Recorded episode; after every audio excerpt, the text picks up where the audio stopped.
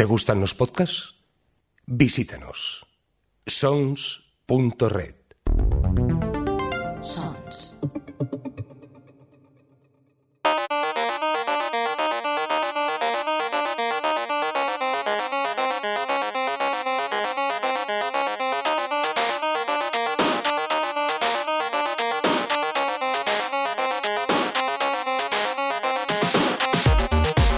¿Qué tal? Bienvenidas y bienvenidos a Gamers Ocupados, un podcast de videojuegos realizado por gente que tiene mucho menos tiempo del deseado para poder jugar. Edición está la número 40. Rápidamente que vamos a presentar al equipo, a ver quién tenemos por aquí. Johnny, ¿qué tal? ¿Cómo estás?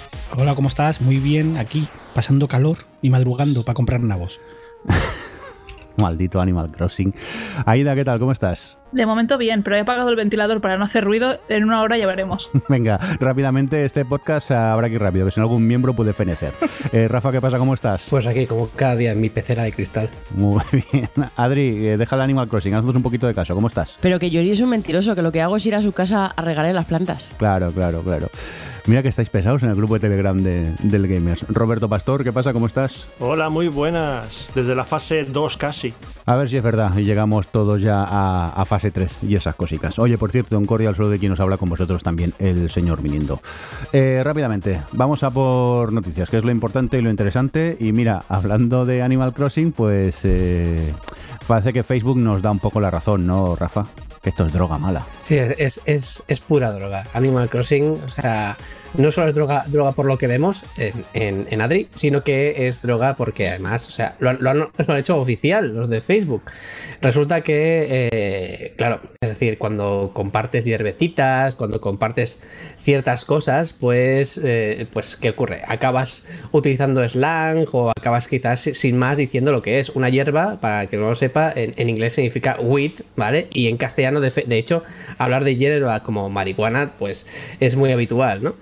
¿Qué ocurre? Que en estos trapicheos que se suelen hacer en, en, en Assassin's Creed, decir, en, en Animal Crossing, eh, resulta que, pues, sin más, dice, te vendo, esta hierba, te vendo esta, este eh, weed en inglés, o incluso, pues, molly, ¿no? Que parece ser que también es una manera de llamar al, MDMA y cositas así. Total, que Facebook eh, se le ha ido la pinza al, bot eh, censurador y ha empezado a echar a gente directamente de su red, pero, pero echarla en plan eh, cerrarles las cuentas y que no las puedan ni siquiera re- recuperar.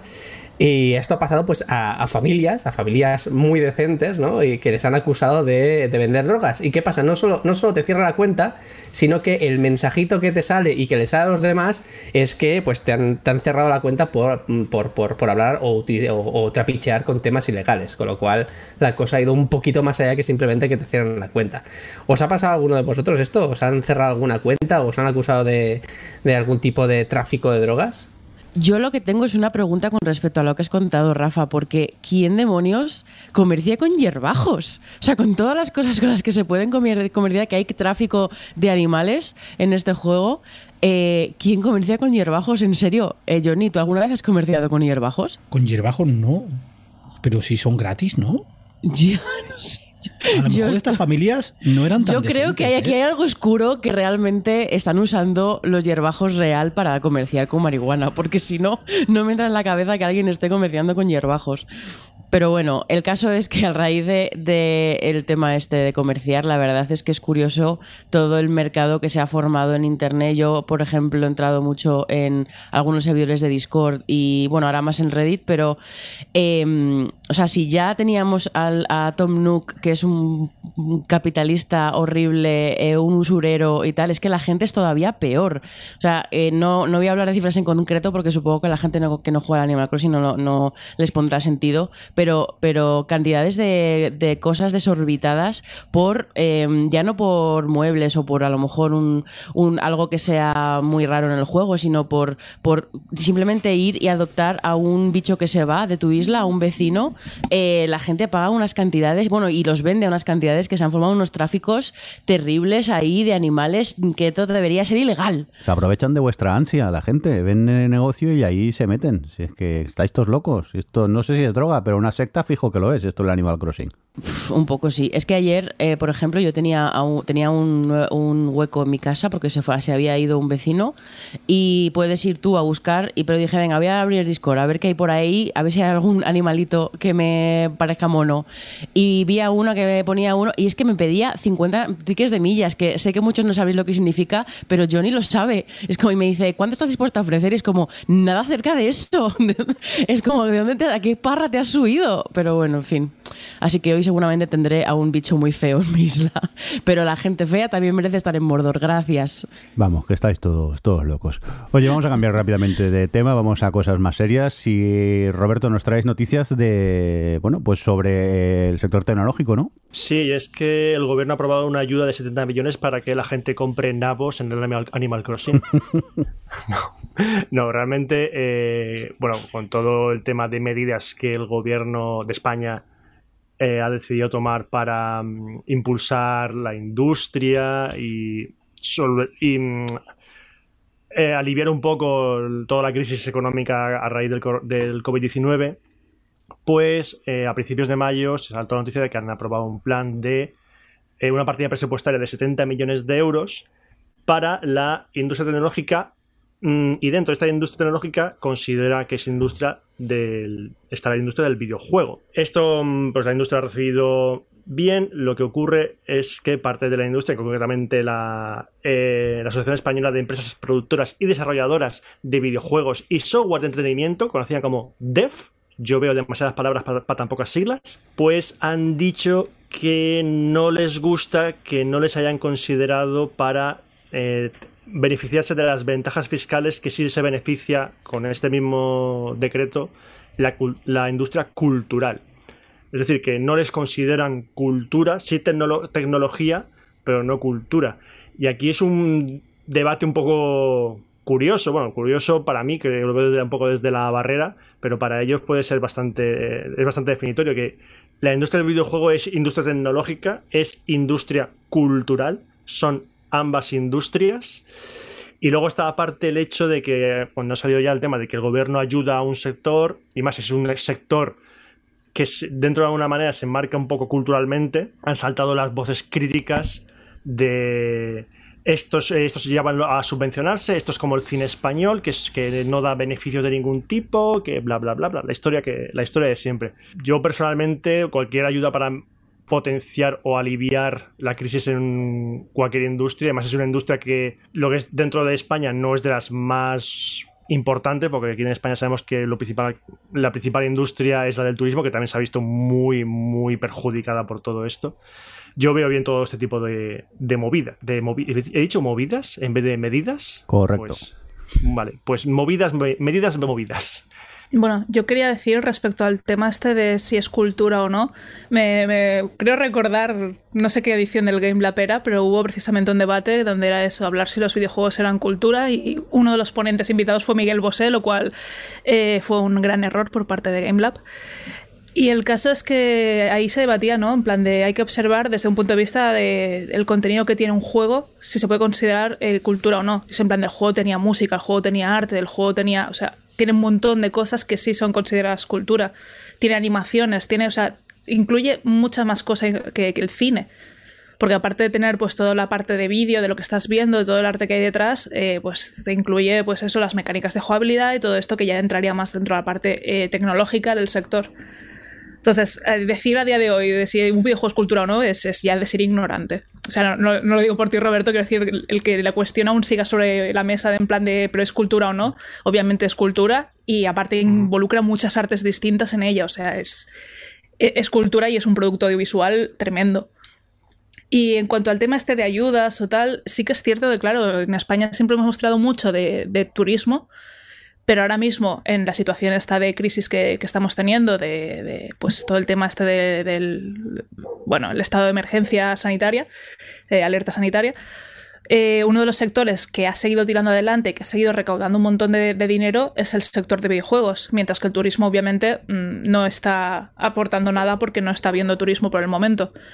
Eh, invertir en o tener ayudas para el tema videojuegos ahora mismo con tantas empresas que pueden estar teletrabajando, porque bueno, mm, yo misma que estoy en una empresa de videojuegos estamos teletrabajando desde marzo.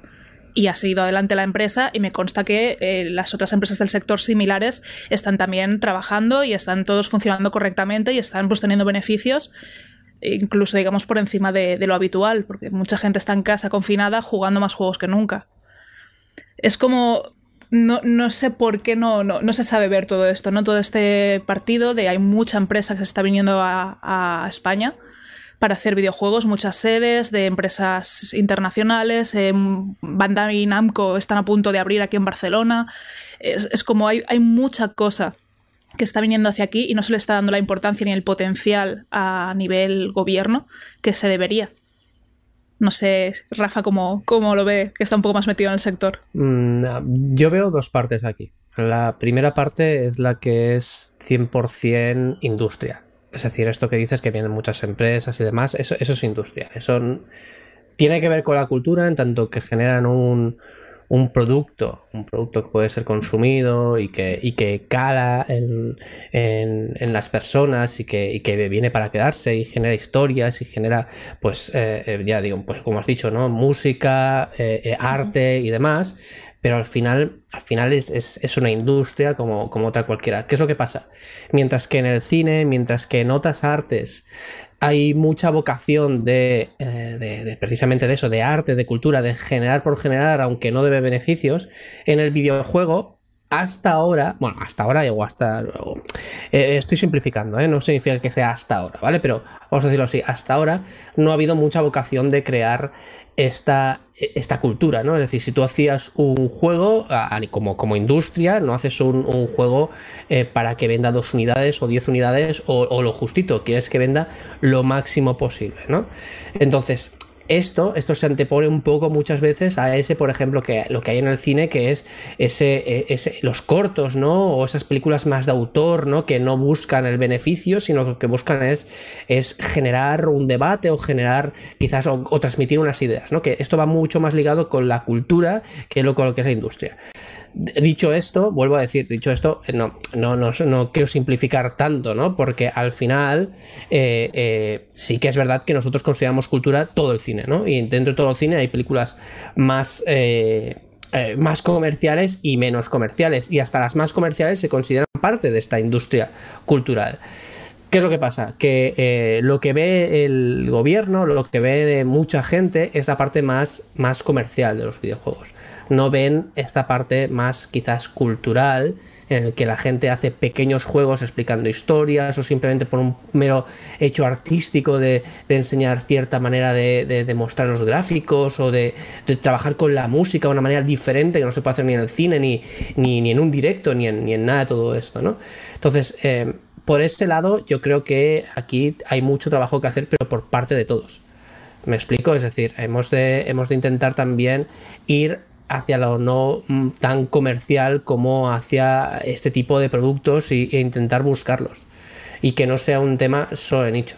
Yo quiero hacer un comentario eh, con respecto a la comparación con el cine porque creo que en realidad la recepción mmm, el, del público, de la gente en general del tema de las subvenciones es muy parecida, ¿eh? porque aunque sí que es cierto que puedo entender que, que sea más fácil para un público general entender el cine como cultura y que los videojuegos a lo mejor cierto tipo de da como más rabia, pero el tema de las subvenciones en el cine está enormemente criticado y, y al final la mayoría de los argumentos que hay en contra de estas subvenciones es que se están subvencionando cosas que no quiere ver nadie, que es como, vale, no has entendido nada, pero es que eh, pasa exactamente lo mismo.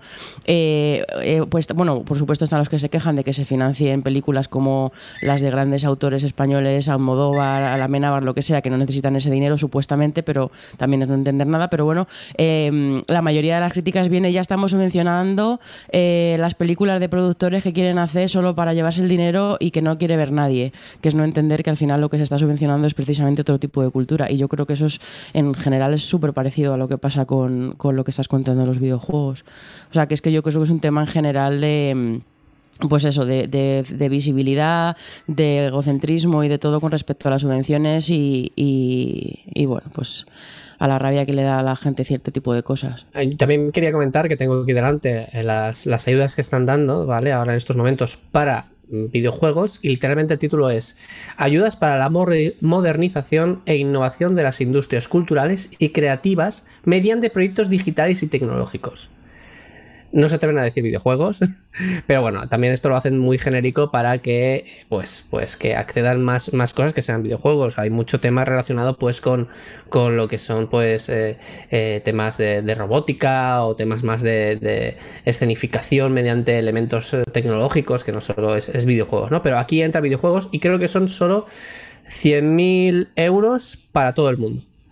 ¿Vale? Es decir, creo que solo puedes aspirar a una parte de 100.000 euros para, toda España. Así que imaginaos las ayudas para la modernización e innovación que, están dando aquí. Tengo una pregunta con respecto a esto. Cuando han hablado de la inversión de que se va a hacer en la, pues eso, en el sector de los videojuegos, ¿se ha hecho algún tipo de comparativa con respecto a lo que puede generar? Porque, por ejemplo, en la industria del cine en España, eh, pues eh, genera más riqueza al Estado de lo que el Estado destina las subvenciones.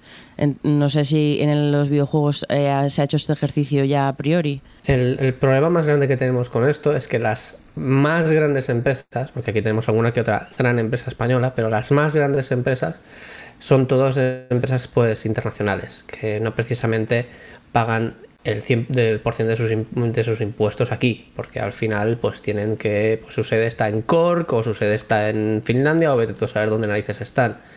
Entonces, eh, claro, o sea, empresas que son 100% españolas, pues las hay, pero estas obviamente mm, pues, pues no son el grueso, ¿no? Y, digamos que, yo creo que realmente, eh, a ver, los trabajadores que puedan tener estas empresas grandes con, con su sueldo aquí y sus impuestos aquí, no, no creo que formen parte de todo este entramado que dices tú. Los beneficios realmente se van afuera. Así que yo creo que, que, en España, en España realmente el videojuego no da tanto dinero al Estado como lo que realmente sí que está moviendo. ¿De acuerdo? Porque dicen que el videojuego es una industria en España, ¿no? O sea, siempre se dice es enorme y tal. Sí, pero ¿dónde se va ese dinero? No creo que sea precisamente al gobierno español. Yo creo que quiero aportar es eso, es decir, el estudios, o sea, el caso más bestia que hay ahora mismo con el tema de industria de videojuegos es GTA V que es el producto audiovisual que más dinero ha generado en la historia. Y estamos hablando de que pasa por encima del cine. Es el potencial que tiene el mundo de videojuegos a nivel de generar ingresos es, una barbaridad. El problema es aquí en España no se ha invertido suficientemente en ello y hasta el punto es eso de que ha habido casos pues, de empresas más grandes que han absorbido empresas que, han nacido aquí. Eh, empresas, pues bueno, el caso de Take Two, ¿no? Por ejemplo, con, con Social Point. Y, es eso, es en plan del problema ha sido que otros sí saben ver este potencial, sí saben eh, invertir en ello y por lo tanto cuando ven otras empresas que empiezan a petarlo, startups que han funcionado correctamente y que han tenido unos ingresos brutales, pues ya lo pasa a ser una filial más de, de, una macroempresa y Tencent hace lo mismo y hay muchas empresas que ya están aprovechando esto porque han, han sabido ver el potencial. Entonces ahora mismo es muy difícil que haya una industria española tan grande cuando a la que empieza a destacar algo ya tienes a una más grande aún que viene a comérsela. Eh, yo quiero decir en relación a lo que ha dicho Rafa de que las empresas son grandes multinacionales que no tributan en, España. Por un lado, de acuerdo, sí, eh, el mayor montante de dinero que ganan esas empresas no tributa en España, entonces no pagan los impuestos en España. Pero no es solo eso. Eh, King está en Barcelona. King tiene ahora mismo no sé cuántos empleados tiene, la oficina de King en, en, Barcelona, pero creo que serán 300 personas allí. Son muchos empleados que tienen unos sueldos que ganan un dinero, será mayor o menor, depende de la, circunstancia, pero eso genera mm, riqueza a esas personas que aún ese, inyectan ese dinero en, sus círculos económicos eh, todo tipo. Entonces, esa es una riqueza que sí que ganamos al tener empresas que vengan desde fuera e inviertan dinero por montar una sede en, Barcelona, eh, Madrid, mm, donde, donde sea. Que no es la mayor cantidad de dinero que ganan, evidentemente, pero es algo que dentro de lo que cabe se, agradece. Pues, eh, de hecho, Roberto, es, lo que acabo de decir. Es decir, mm, creo de, verdad que, es decir, sí, hay, hay, inversión, porque hay trabajadores, ¿no? Aquí, pero es que 300 trabajadores, aunque parezca mucho y una locura, no es ni mucho menos un ingreso muy loco. Es decir, no es ni mucho menos el, el 1% de lo que puede hacer en beneficios estas empresas, que es lo que yo estoy diciendo. Antes, como, como vuelvo a repetir, antes he dicho, sí, hay trabajadores, sí, estos trabajadores pasan sus impuestos aquí y generan X, Y y Z, de acuerdo, pero es que no es de lo que estamos hablando, estamos hablando de beneficios. Y los beneficios no se tributan necesariamente en España.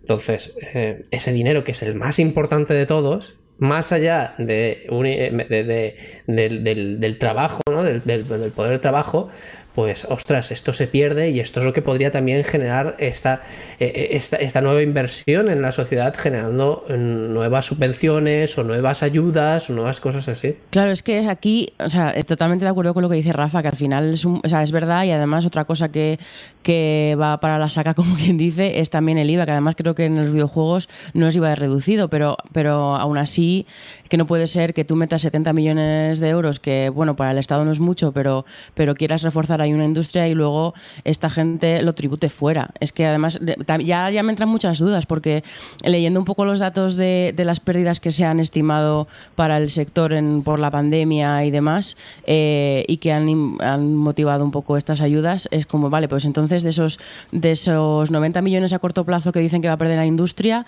¿de qué industria estamos hablando? ¿De, de qué 90 millones estamos hablando? ¿Estamos hablando de, realmente de algo mucho más global que tampoco es, es, cosa de, de la industria española per se? O, ¿Y esos 90 millones se han calculado con lo que se pierde real en España? ¿O estamos hablando ya de, de cosas más internacionales? Que entiendo que en estas situaciones es muy difícil establecer una línea, pero joder, sí que me parece bastante preocupante que, que metamos unas subvenciones aquí que podían ayudar muchísimo a empresas locales y tal y que luego se lo lleven estas tributándolo fuera.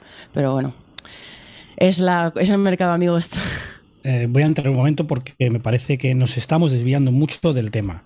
Porque hemos empezado diciendo que si el juego es cultura y ahora estamos con economía. Primero, paso uno, videojuego, cultura. Eh, eso no hay discusión. El videojuego es cultura. Pero es que todo es cultura. Estamos confundiendo cultura con bien cultural. Cultura es eh, sálvame. Sálvame nos puede gustar más o menos, pero es cultura, es cultura del país. Otra cosa es que sea un bien cultural a conservar. En ese sentido, yo entiendo eh, que las subvenciones no entiendan todavía el videojuego como bien cultural, no solo por su juventud en el país, sino porque, por ejemplo, si una empresa ahora se pone a, digamos, algo técnico como diseñar un motor gráfico, ¿es un bien cultural diseñar un motor gráfico? ¿Es cultura? ¿Podemos subvencionarlo como cultura? ¿O es directamente tecnología, aunque esa tecnología luego revertirá en cultura? Pero mm, no sé, es que la verdad es que es muy, muy complejo el tema. Eh, las subvenciones se van fuera. Eso creo que es algo que legalmente hay que mirarlo. Yo no puedo subvencionar a una empresa que va a, a repartir dividendos o que los beneficios lo va a tributar en otro país, pero creo, lo desconozco por, por completo, lo desconozco. Creo, creo que eso por ley para recibir una subvención tiene que estar regulado. Una empresa no puede recibir eh, X millones de, de ayuda y luego que esos millones no tribunen en, no tribunen en el país. ¿Qué decía Roberto? No, generan puestos de trabajo. Bueno, y el turismo. El turismo genera puestos de trabajo.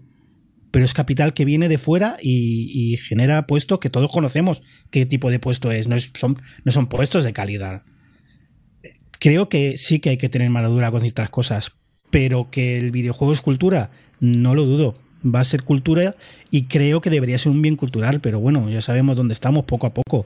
Como dice Adri, todavía eh, creo que el videojuego no tiene impuesto reducido. Porque también es ocio. El ocio tiene que tener impuestos reducidos. Es un debate complejo para tenerlo aquí y además online, que no nos vemos las caras. Tú lo que quieres es mirarnos fijamente a los ojos e intimidarnos, ¿no, Johnny? Como hace siempre. Como siempre. ¿Cómo lo echas de menos eso, eh? Las grabaciones ahora. Mm, muchísimo.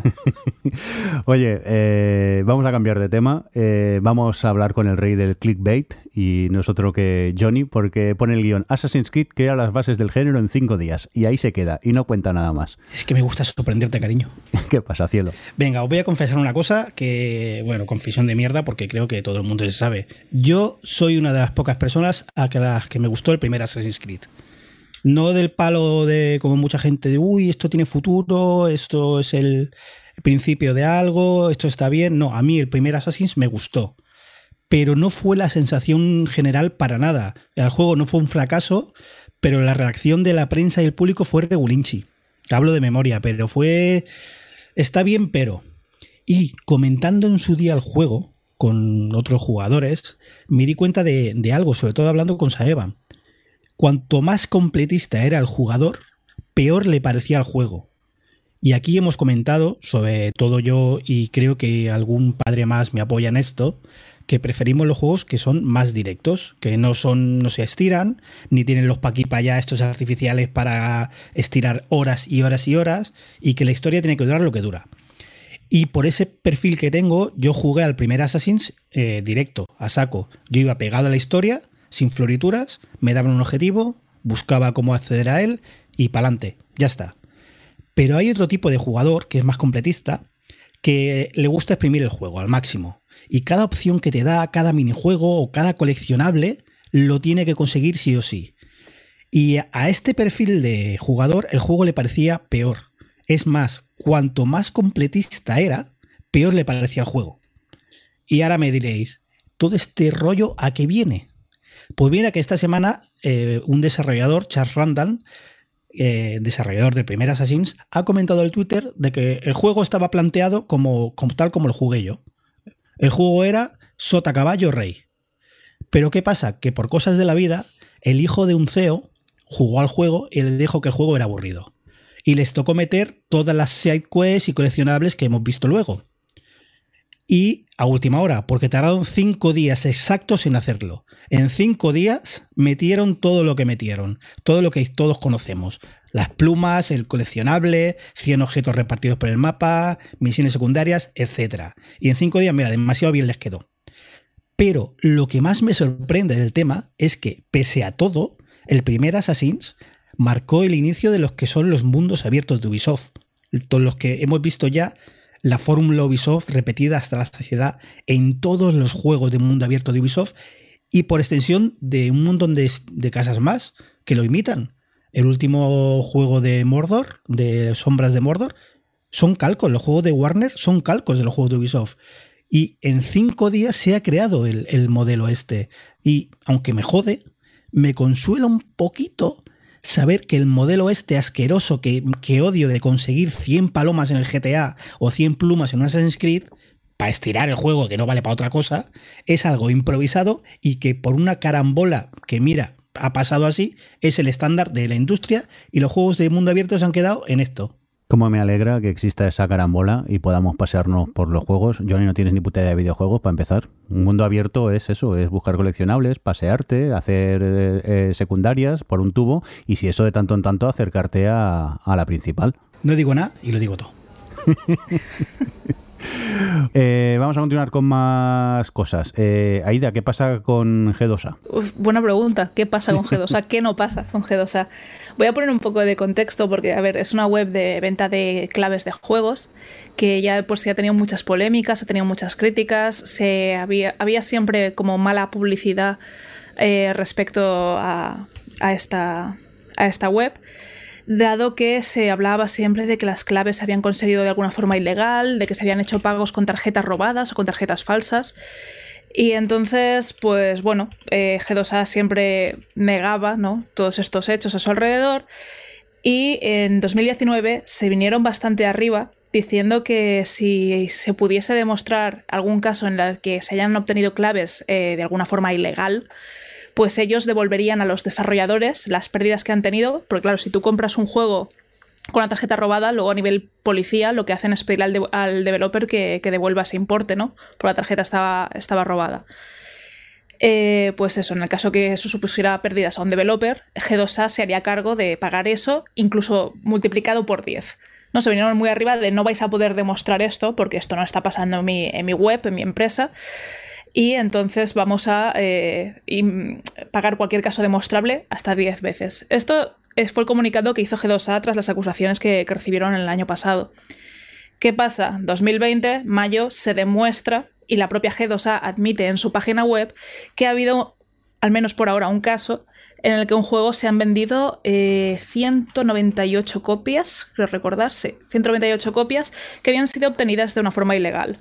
El juego en cuestión se llama Factorio y es un simulador de gestión eh, hecho por la empresa eh, Software, me parece que es, con W. ¿Y qué pasa? Pues han tenido que comer sus palabras, es decir, ellos se comprometieron a, si encontramos un caso demostrable que a través de auditoría lo ha sido, eh, pues vamos a, a devolveros 10 veces las pérdidas que habéis tenido. Y es como, bastante irónico, ¿no? El hecho de haber estado tanto tiempo negando estas acusaciones, intentando demostrar que su web era fiable, que obtenían las claves de una forma eh, legal y que no había pagos eh, fraudulentos. Y el cómo, pues a día de hoy ya sabemos que de momento un caso de un juego y esperemos que no les pase con triples as porque pagar 10 veces las pérdidas que hayan podido tener por cualquier juego que vale de por sí 70 euros, 80 euros o lo que sea, pues podría ser el fin de, esta, de esta empresa. Me hace mucha gracia que Aida diga se demostró el año pasado o lo dijo el año pasado, porque hace mucho tiempo entrevisté para Eurogamer al creador de una página de estas que venden códigos baratos. Y esta página no vendía claves de G2A, y claro, la pregunta evidente era ¿por qué no las vendes? Y la respuesta no os sorprenderá. Y es porque ya se sabía que eran robadas. Y me contaba historias de cómo se conseguían, de tarjetas de crédito robadas en Rusia, de que se vendían juegos para blanquear el dinero, porque se pasaban de cuenta a cuenta y era más difícil rastrearlo. Y he buscado la entrevista porque me sonaba lejana, pero he flipado con la fecha. La fecha es 2014. Esto viene y se sabe desde 2014 y llevan desde 2014 negándolo y diciendo que no, cuando son una web abierta que se dedica a esto.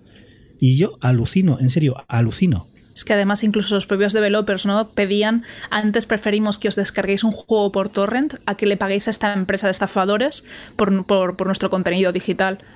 Porque a fin de cuentas es eso, o sea, no es solo ya el hecho de que no estamos obteniendo beneficios, sino el hecho de que alguien se está lucrando de todo esto. No, perdona, Aida, es que no solo. Una de las cosas que me contaban en esta entrevista no es solo que se lucre un tercero o que ellos no tengan beneficio.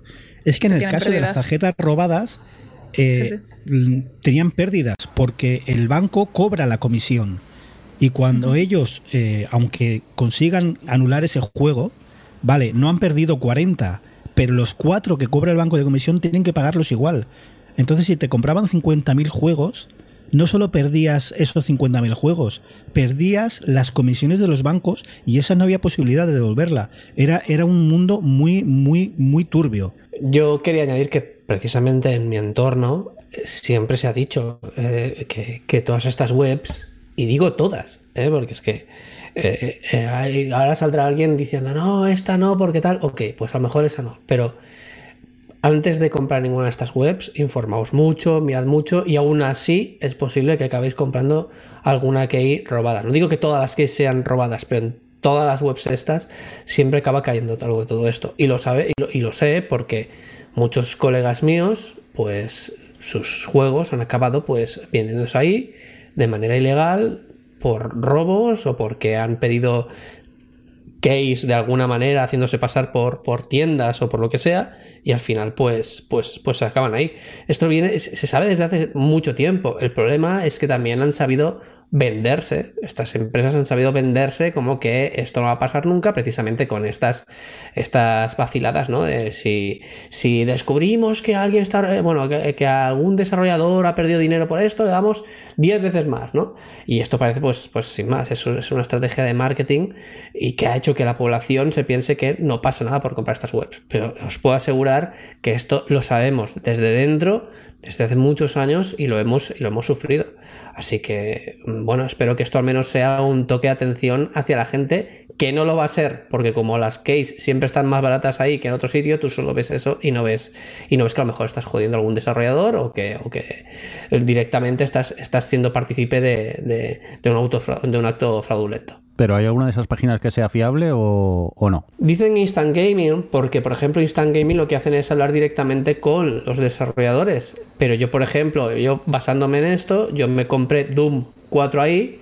Eh, perdón, Doom 4. Sí, Doom, Doom, Eternal ahí. Y lo que me llegó me sorprendió bastante. Claro, dije, ostras, pues me llegaron aquí y tal. Pues lo que me llegó fue como una especie de fotografía a, un. Bueno, es decir, no, no creo que no sea ilegal, ¿no? Pero no me resultó muy, muy agradable la transacción, de tal manera que no, no volveré a comprar en, en, en, esta ni en otras tiendas digitales, porque de verdad, o sea, no me dio muy buen rollo. Vuelvo a decir, dicen que Instant Gaming mm, no va así, pero por la experiencia no lo vi muy, muy, muy correcto todo. Así que no te sabría decir, sinceramente. Aparte del mal rollito que da, ¿no? Saber el origen de estas claves. Yo esta semana precisamente un compañero mío de curro estaba mirándose algún juego de, Warhammer, no recuerdo cuál concretamente, que había visto en una web que tenía unos precios muy bajos. Y entonces él dijo, ostras, pues me interesa comprarme esto. Era una, una web de X.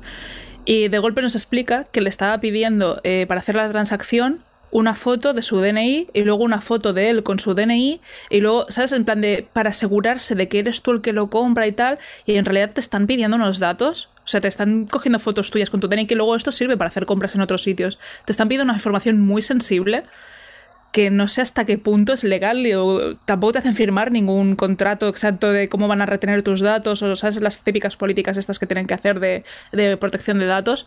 Es decir, hay cosas como muy turbias alrededor de estas webs que ellos que en el momento me dicen, oye, una foto tuya de hoy con tu DNI, con nuestra web de fondo, con no sé qué, es en plan de, mira, no. O sea, hay ciertas cosas mm, que no entiendo por qué las están haciendo aún y no sé con qué fin, pero, dan muy mal rollo alrededor de este tipo de páginas.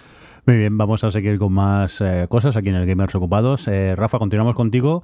Y Epic, que se ve que abre sus servicios a todas las plataformas de desarrollo, ¿no? Sí.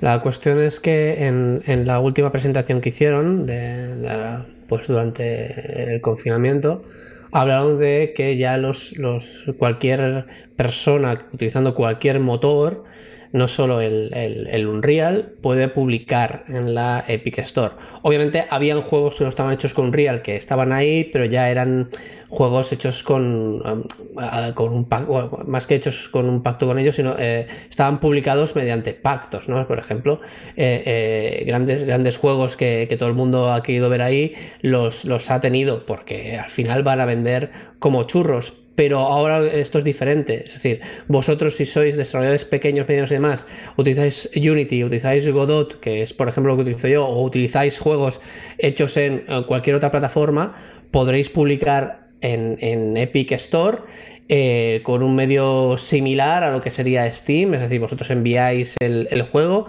y ellos pues lo que harán será una, una, revisión de si funciona o no funciona y demás.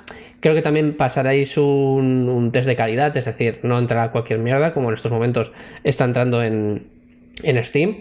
Obviamente esto es muy fácil de decir ahora, ¿no? Es decir, ahora que empiezan pueden ir mirando y ser selectivos, pero aquí unos años ya veremos.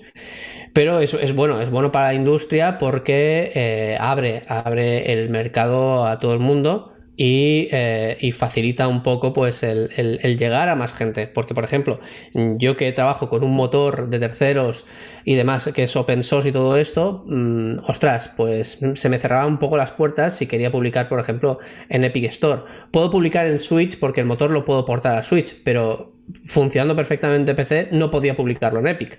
Así que esto es una buena noticia para todos, creo yo. Y encima, pues eso, que en Epic eh, los desarrolladores, eh, perdón, Epic se queda solo el 12% del total de la venta de los desarrolladores. Steam se queda el, el 30% son buenas noticias, pese a que a mí, a mí, no me gusta Epic Store, no me gusta por temas filosóficos, no me gusta por temas económico-políticos, vamos a decirlo así, eh, pues eh, creo que igualmente es, es, buena noticia que se abra a todo el mundo. Y aparte, Aida, tenemos más noticias de, de Epic Store, ¿no? Sí, esta mes también han hecho pública una nueva novedad de esta especie de campaña de marketing agresiva que están haciendo contra Steam, ¿no? todas estas políticas y, y, regalos y cosas que hacen para combatir la plataforma que lleva años dominando.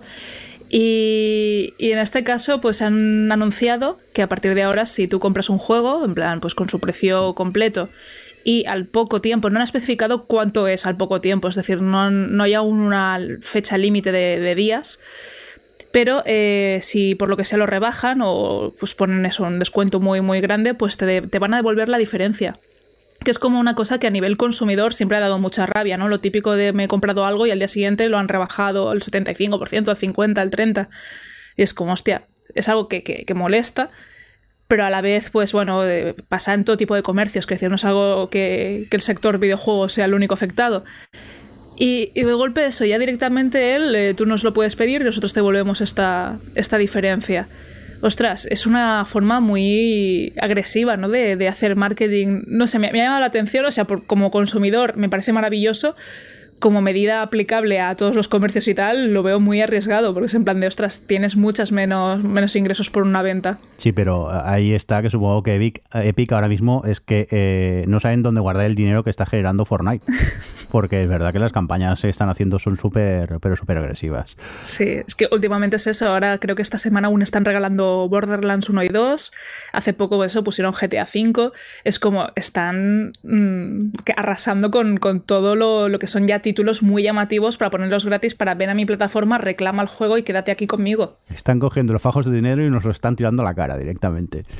Oye, eh, vamos a cambiar de tema, nos vamos ahora a Stadia, ¿no, Rafa? Sí, sí, sí, que Stadia, Stadia vamos, ha, ha anunciado que, eh, que van a publicar un nuevo juegaco que no deja de ser Doom 64, ¿sabéis? Es decir, eh, Stadia que te cuesta una pasta al mes, la versión Pro, que tienes que comprar todos los juegos que se quedan ahí y demás. El, anuncia la bombo y platillo que Doom 64, que es el Doom que salió en Nintendo 64, va a salir en Stadia y lo podrás jugar en Stadia. No sé si, si para jugar al Doom 64 se necesita mucha máquina o no. Creo que realmente se necesita muy poca máquina. Al fin y al cabo, no deja de ser un juego de, de, de 20 años. Eh, eh, pues, ostras, es, un poco ridículo el bombo y platillo que se le dio. Lo que sí que es importante realmente de Doom 64 eh, en Stadia es, es todo lo que hay detrás que eh, hasta ahora eh, para, para, publicar en, en, Stadia como desarrollador pues tenías que eh, utilizar herramientas que ellos te daban para que todo se adaptara lo mejor posible. Pues resulta que el creador de una librería de programación open source que, que, lleva muchos años en la industria que se especializa en portar cualquier juego a a, a Linux, o Mac o lo que, lo que sea, la librería SDL, pues eh, resulta que han logrado portar esta librería a, Stadia, lo que significa que cualquiera que haga juegos con estas librerías, pues, pues podrá eh, llevar sus juegos a Stadia sin, sin, mucho problema. Y esto es una buena noticia. Obviamente, la han, esto queda un poco velado al lado de Doom 64 llega a Stadia, pero creo que, que, que, es, que es un poquito interesante pues que lo sepa la gente. Eh, a mí me gustaría tomar esta oportunidad para hacer ya la porra de cuándo van a cerrar esta día. Que ya lo hicimos con BioWare, con el tema de cuándo se iba a cerrar EA BioWare. Creo, creo que hemos fallado todos. Pero yo creo que podríamos aprovechar para decir que Stadia le queda, le queda poco si no cambian, si no cambian el modelo. De, de, hecho, Roberto, o sea, yo voy a contribuir a que. Mira que yo estoy a favor de Stadia por todo lo que conlleva, que, que, son servidores Linux, que todos los juegos tienen que salir en Linux, que tal, que no sé cuánto, es un servicio muy interesante para todo el mundo y que creo que es, parte del futuro. Y digo parte porque no quiero que sea el futuro, quiero que sea parte del futuro. Pero yo tengo Stadia Pro, o sea, lo que dieron gratis hace dos meses ya, precisamente, y voy a ir corriendo a darme de baja para que no me renueven porque lo he usado dos veces y, una de ellas en directo y me fue fatal. Así que no quiero ver Stadia por el momento ni, ni, con pintura y menos que me cobren por algo que no voy a utilizar. Así que creo que sin querer voy a contribuir a que, que se cierre Stadia. Rafa, pregunta rápida. Dices que se han portado las librerías con las que se hicieron Doom 64. ¿Esas librerías son modernas? O sea, ¿realmente alguien puede utilizarlas para crear un juego hoy en día? ¿O es algo minoritario del pasado? No, no, no, las librerías SDL no es que te hayan hecho exactamente para, para hacer Doom 64, Doom 64 se hizo con, con otras cosas, pero la versión de PC, la base, se utiliza internamente las librerías SDL que, que son, que, que vienen desde principios de los años 2000, ¿vale? Que se crearon para, para hacer juegos rápida, es decir, eh, para olvidarte tú del sistema operativo. Uno de los grandes problemas que tenemos en, en desarrollo de videojuegos y en desarrollo en general de, de cualquier software es que no solo haces el programa, sino que haces, tienes que hacer muchas veces el programa pensando en qué sistema operativo va a trabajar, que es una de esas excusas ¿no? que dicen no salen juegos a Linux porque es costoso. Pues estas precisamente, estas librerías salieron para que no fuera, si tú trabajas con ellas, trabajes sin pensar si estás trabajando en Windows, Linux o Mac. Y, o, o, en la Switch, o en, o en la PlayStation 4, o en un móvil, ¿de acuerdo? Y son librerías que vienen de antiguo, pero se han ido modernizando en los últimos años, poco a poco, no, tan rápido, no, han añadido muchas características nuevas y demás, pero siguen siendo totalmente funcionales y la gente las sigue utilizando bastante hoy en día. La verdad es que eh, si, si, si alguien está interesado en mirar cómo funcionan las librerías SDL, eh, pues que, la verdad no, no, va a perder el tiempo porque, porque realmente son muy útiles. Son muy útiles para desarrollar videojuegos o incluso programas que necesitan algún entorno gráfico o de introducción de joystick. Mm, controladores y demás sin tener que pensar en el sistema operativo en el que están. Pero Rafa, seguimos con más cosas del Doom, ¿no? Sí, sí, que, vamos, calentitos. ¿Os acordáis del programa pasado que hablamos del anti-cheat este, del Valorant, que se mete en el corazón de tu sistema operativo y que te lo jode vivo? Que era el mal, que era el mal, sí. Era el mal. Pues, pues claro, ¿qué, vamos a hacer? Pues en lugar de repudiarlo, resulta que Bethesda lo que hace es, eh, pues, se lo aplica también al Doom al Doom Eternal. Un juego, exactamente, un, juego de un único jugador que obviamente una de las actualizaciones que van a hacer es añadirle pues el multiplayer online y demás, que fuera competitivo y muchas cosas muy interesantes que a mí me, dan igual todas porque, porque no las voy a jugar, yo soy de, Doom de un único jugador de toda la vida. Pero que es que parece que es, que es brutalísimo. Es tan brutal como que, lo, lo aplicas y de repente el juego, gente que lo jugaba a 120 fotogramas por segundo, le bajaba a 50. Y, todo empezaba a ir mal, incluso el sistema operativo. Pero bueno, Bethesda ha escuchado, Bethesda ha escuchado a, la gente y tal como lo aplican, es decir, eh, decidieron aplicar el parche una semana después de que hiciéramos el, programa anterior y una semana antes de hacer este, es decir, en, en dos semanas o así, yo creo que ha sido un récord, lo han quitado, lo han quitado porque realmente no solo va mal, sino que, ostras, es que, es que era una cagada utilizar este tipo de, parches, es una cagada monumental. Y es curioso que lo hayan quitado porque eh, resulta que eh, yo, que tengo Linux, yo podría llegarlo a jugar, ¿vale? Aunque no tiene versión nativa para Linux, yo podría llegarlo a jugar porque eh, recordad que hay un sistema llamado Proton que lo que hace es traducir, por así decirlo, los juegos de tal manera que funcionen de Windows, funcionen bien en, o, todo bien que se pueda en Linux. Y Doom Eternal funcionaba perfectamente. Pues resulta que con este parche dejó de funcionar. Dejó de funcionar y los poco muchos jugadores que puedan haber en Linux de, de Doom Eternal se quejaron y uno de ellos llegó a hackear el sistema para que volviera a funcionar.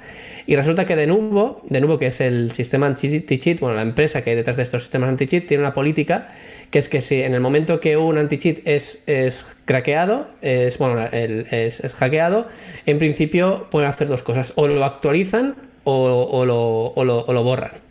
Así que eh, Bethesda ha decidido, ha decidido quitarlo porque no solo da problemas, sino que en el fondo no sirve para nada. Así que, sin más, es una noticia yo creo que curiosa de cómo al menos una empresa ha escuchado sus a sus a sus a su público, ¿no? Porque los de Valorant siguen ahí y, el, el anti-cheat de Valorant eh, está dando muchos problemas eh, a, mucha gente a nivel de cómo funcionan otros software. Pensad que el anti-cheat lo que hace es mirar todo lo que ocurre en vuestro ordenador. Y, la verdad es que es muy brutal, es muy brutal. Y si encima, como yo, tienes el, Valorant y tienes el Doom Eternal, pues eso es la fiesta de las hostias en mi sistema operativo. Eh, si no recuerdo mal, había una diferencia con el anti-cheat de Valorant, y es que el anti-cheat de Valorant se instala como, si, como un programa aparte eh, y está corriendo a la vez que eh, corre tu ordenador. Es decir, aunque no estés jugando a Valorant, el anti-cheat de Valorant está metido dentro del kernel del sistema y está mirando pues todo lo que todo lo que puede mirar, que es prácticamente todo porque tiene unos permisos de administrador. Pero el del Doom Eternal se ejecutaba cuando tú lanzabas el juego y si tú parabas el juego se, quitaba. Entonces, dentro de, la, de, la, cagada que es el anti-cheat, la cagada para, para, los usuarios, al menos está el pequeño consuelo de, ah, bueno, al menos si no juego a Doom Eternal, lo tengo ahí un programa eh, mirando todo, todo mi sistema con permisos de administrador. Así que dentro de lo que cabe es un poco, un poco mejor que lo que han hecho la gente de, eh, de Riot y bueno, la gente de Tencent, que son los que están detrás de Riot, con Valorant, que eso ya es clamar al cielo. Está, el juego parado, no estás jugando, pero aún así está el anti-cheat ahí. Eh, que haciendo todo lo posible, que incluso hay gente que se ha quejado de que no puede cambiar los settings de, del hardware porque el anti-cheat de dice, no, no, no puedes hacer esto en tu ordenador, porque hemos cogido el control de, esta parte. Sí, sí, yo por ejemplo di una clase de programación en Android y como para trabajar necesitas un emulador barra virtualizador, muchos de mis alumnos decían, ostras, es que no puedo, no me funciona, yo mirándolo todo, no sé qué, y de repente un chaval me dice, ups, he desactivado totalmente Valorant, le he quitado esto por aquí, por ahí, ¿eh? y ahora ya funciona. dices, no me jodas que hemos perdido tres horas mirando qué narices pasaba precisamente por el Valorant. Así que no juguéis.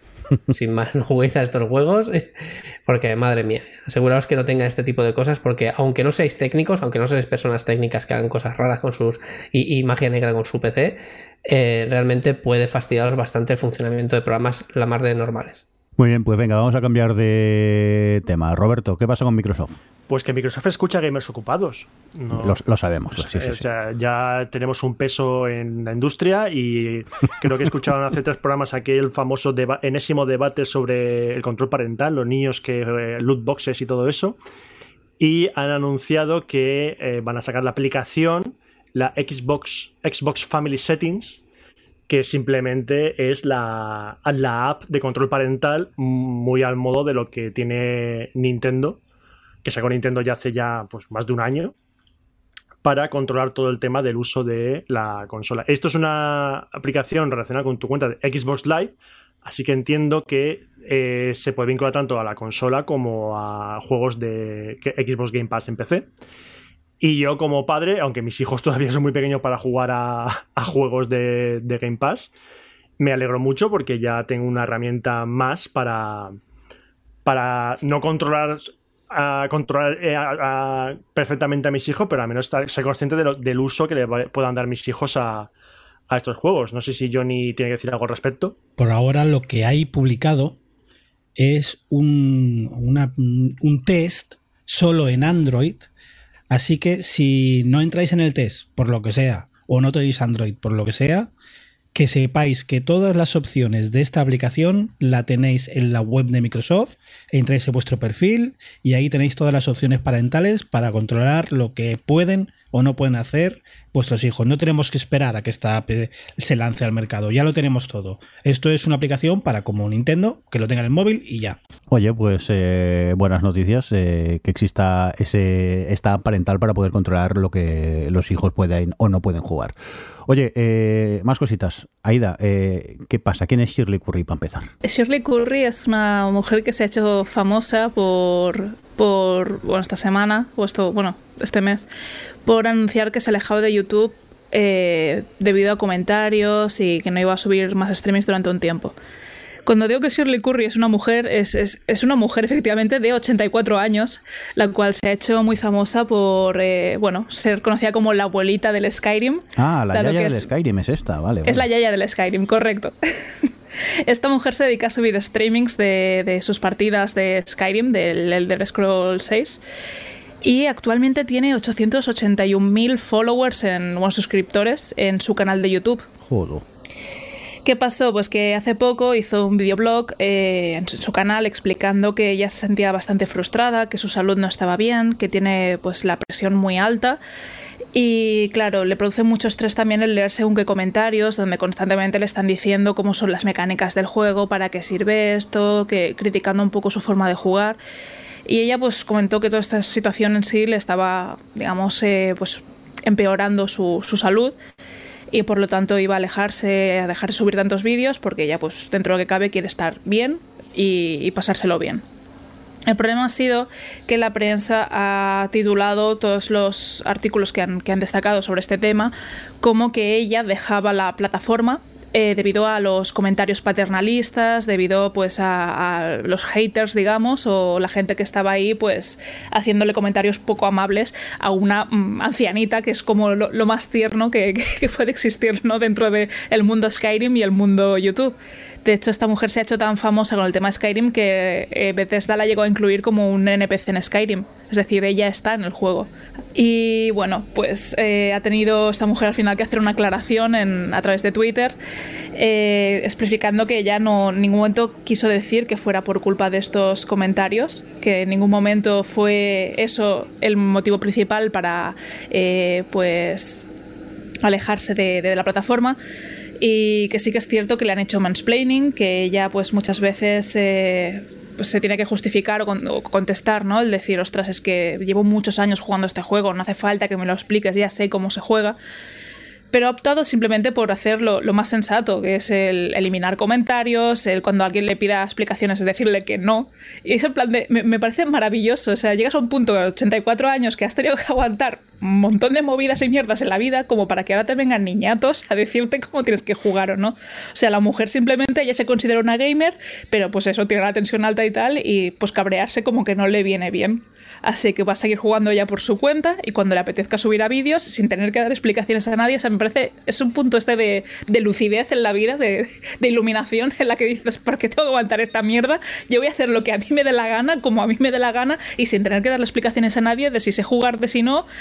Y, y me ha parecido maravillosa toda la situación de cómo, cómo le han dado la vuelta, ¿no? De ha pasado de ser la, la victimita de, de la prensa, de pobre mujer, cómo puede haber gente tan mala que vaya a acosar a esta mujer hasta este nivel, hasta ella decir, no, no, que a mí es que me ha tocado los cojones esto.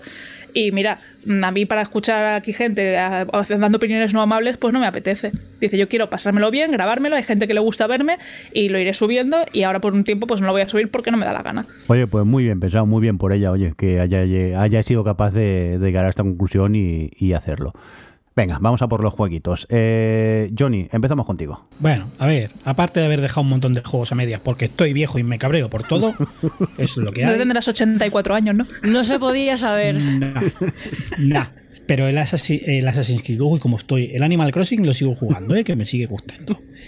Eh, le estoy dando fuerte a Bloodborne, que por lo que hemos hablado muchas veces, por cosas de la vida, lo probé en su momento y no era el momento para mí, no tenía yo ganas. Tampoco le hizo mucho bien que viniera de acabar de jugar, creo que era Dark Souls 3. El cambio para mí fue muy brusco, lo que sea.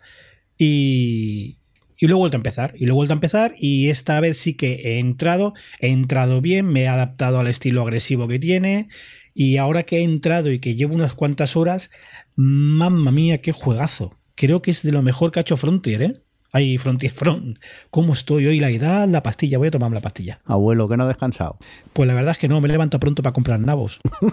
Maldito Animal Crossing. Oye, el Bloodborne, pero aparte de. Supongo que ya te has acostumbrado al, al- al sistema de, de pelea que es bastante distinto al- a la manera de funcionar de, de Dark Souls. Y esta vez sí que lo estás disfrutando. Eh, ¿Cuánto ya has jugado más o menos, Johnny? Llevaré unas 10, 12 horas. He avanzado bastante. Y lo que más me chocó al principio es el no tener escudo, que venimos de los Souls y, Sí. y claro, es un cambio brusco, es un cambio que te invita a ser súper agresivo. Pero artísticamente, eh, jugablemente, es que ahora que he entrado en él, ahora que he entrado me parece el mejor juego de la, de la saga, porque para mí entra dentro de la saga. ¿Tú te atreverías a, a hacer un ranking de los Souls y juntando Bloodborne? De memoria ni de coña, pero el Bloodborne lo pondría arriba. Arriba. Quizás el 1, el uno es que hay mucha nostalgia y sobre todo eh, fue el momento de descubrir el mapa y los atajos. Y ese momento es, es muy importante. Pero jugablemente Bloodborne le da mil patadas, eso está clarísimo. Sí, sí, sí, totalmente de, de acuerdo. Yo lo, lo disfruté muchísimo. Al principio me costó, como a ti, adaptarme un poco a, a la mecánica de, de lucha, pero enseguida le- que le pillas el truco, eh, el juego es un, es un, es un no parar y, lo disfruté muchísimo. Y, y bueno, argumentalmente es quizá el más loco de, de todos, el lore que tiene. Eh, pero mm, es un juego que te, te, te obliga incluso a, para disfrutarlo más a, a investigar y buscar el, el lore y su significado y yo lo recomiendo mu- muchísimo eh, siempre y cuando os gusten juegos tipo, tipo Dark Souls que son complicadillos o difíciles o al menos eh, cuesta pillarles el truco pero cuando les pillas el truco eh, eh, molan mucho por cierto ¿qué juegos has dejado eh, Johnny? ¿se puede Uf, confesar eso? Sí, he dejado. Mira, primero, el primero que he dejado, lo he dejado, pero no por ser malo. Está probando el Gears of War Tactics. sí que es básicamente un- lo que todos pensamos, un XCOM de, de Gears, y funciona sorprendentemente bien. O sea, mejor de lo esperado.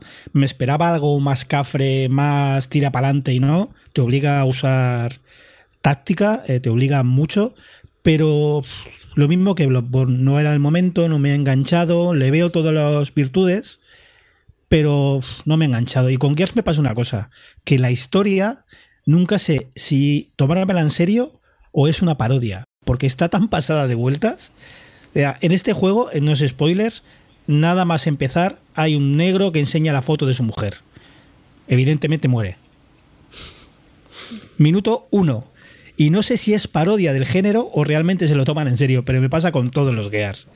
Eh, ¿Cuál he dejado cabreado? Ori, el último Ori. ¿Y eso? Me gusta, es una continuación directa del anterior, muy bueno, pero lo estoy jugando en One. Poco a poco, poco a poco iba yendo peor, pero peor de, de, de no poder jugar, peor de ralentizarse, peor de cuelgues. Y ha llegado un punto que un juego tan bonito y que me está gustando va tan mal en One que me parece increíble que haya pasado el corte que lo he tenido que dejar. Lo he dejado porque es injugable, completamente injugable. He llegado Empecé a un boss complicado. mismo, ¿eh? Empecé también, no lo entiendo. Empecé no yo, lo yo, lo, yo lo terminé, pero problemas con el audio de que de repente la música se quedaba estancada y sonaba un brrrr. Y claro, con la banda sonora que tiene, que es tan maravillosa, que te pase eso, cabrea un montón. ¿Qué más tengo? Nier Automata. Aprovechando que tenía el, he pillado un mes de, de- del Xbox Game Pass. Eh, Nier Automata, claro, Platinum, vamos a probarlo. El combate está bastante bien. La cámara te hace cosas raras. Pero también me pilla mayor y voy jugando y me pone de mal humor. Mm, Primero los diseños de los personajes. Que hay que verlos. La verdad es que hay que verlos. Eh, los enfoques de cámara que hay que verlos. Y la historia que promete mucho, pero van pasando cosas que me van cabreando. O sea, en teoría los malos son unos autómatas, unos robots, unas máquinas, que son las malas, pero no me atacan, tengo que atacarles yo a ellas. Y quizás la, historia mejore con el tiempo, quizás, pero creo que no se lo voy a dar. No voy a perder 50 horas para que la historia mejore. He jugado, habré jugado 4 o 5 y otro abandonado, es lo bueno que tiene el Game Pass. Y por último, por último, he probado el remaster de Wonderful 101, como diríamos por aquí, que tiene un subtítulo que se lo pongo yo, que es Wonderful 101 Remaster mis cojones. Porque ni remaster ni nada, o sea, lo ves, lo ves y, han hecho un port directo, sí, lo mismo han subido un poco la resolución, pero tampoco mucho. Los personajes intentan tener un, un tono plasticoso para que se note que son como, como muñecos. Pero claro, eh, en Switch hace nada Zelda lo ha hecho bien. Y este no lo hace tan bien. Pero bueno, es un juego de Platinum, quería probarlo. No es un juego Platinum que no había probado, que es un juego de culto, que está muy bien, que lo que he probado me ha gustado. Pero es un por de, de Wii U. Y se nota y ha llegado un momento en el que en Wii U tenías una cosa en el televisor y otra cosa en el mando que tenías que mover y no han sabido solventarlo. Y a la que me han empezado a salir cosas así, he dicho otro para sacar. Next. Y esos son los juegos que me han enfadado como el señor mayor que soy este mes. Muy bien, señor Mayor. Pues vamos a seguir con, con más juegos. En este caso, Roberto, que las está dando al remake del Final Fantasy VII, ¿no? Bueno, lo acabé ayer. Anoche lo acabé in extremis. ¿Te fuiste a dar un beso a tus hijos también? Eh, no, no, no. Les daré un abrazo. Vale. Yo- Les daré un beso y los consolaré cuando jueguen al original en PlayStation. Y dirán, pero si parece Popeye esto. Eh, bueno, yo tenía muchas ganas de jugar al, al remake. eh, lo cogí poco a poco, poco a poco. Mm, lo he terminado en un poco menos de 40 horas. Aún quedan cosas por hacer. Porque eh, tiene, tiene selección de capítulo después.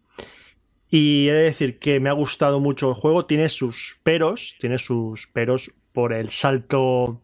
El salto de calidad. mm, Aunque parezca mentira, porque es un juego que ahora visualmente es una maravilla.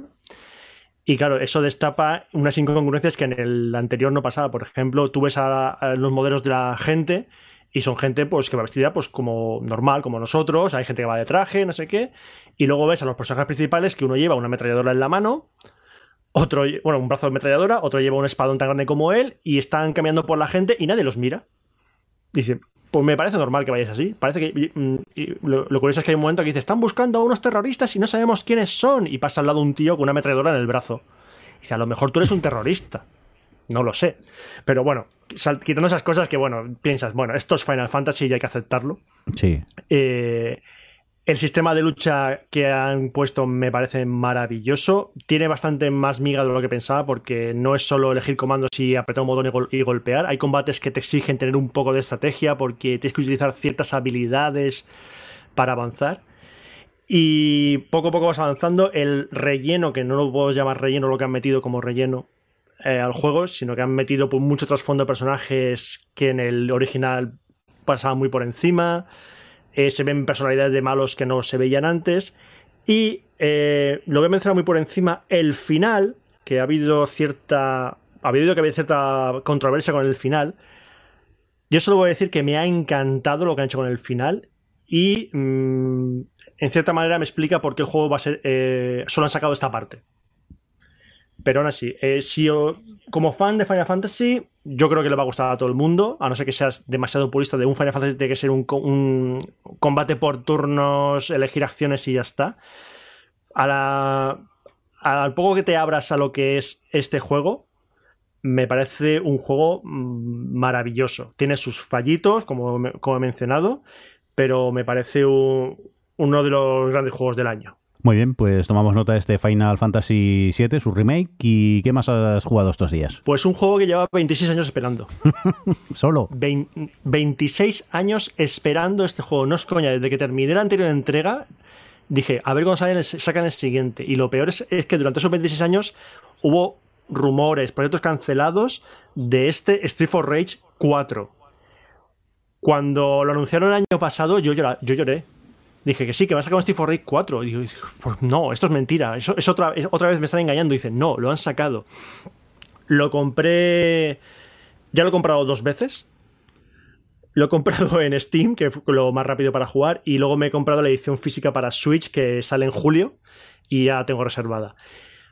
Street for Rage 4, para, a mí la saga Street for Rage es de mis sagas favoritas de- del videojuego. Ju- eh, Cuando me regalaron la Mega Drive, me regalaron con un pack que venía en la primera entrega, y el siguiente juego que me compré fue Street for Rage 2 es un beat'em up, un yo contra el barrio, que para mí es la mejor saga de yo contra el barrio que hay. Habrá gente que dirá Final Fight, eh, Cadillac contra dinosaurios, Capital Comando, pero a mí es Street for Rage. Y con la cuarta entrega han conseguido hacer un juego que homenajea de una manera exquisita a toda la saga. Y no innova mucho en el género, porque la verdad es que en el género no hay mucho que innovar.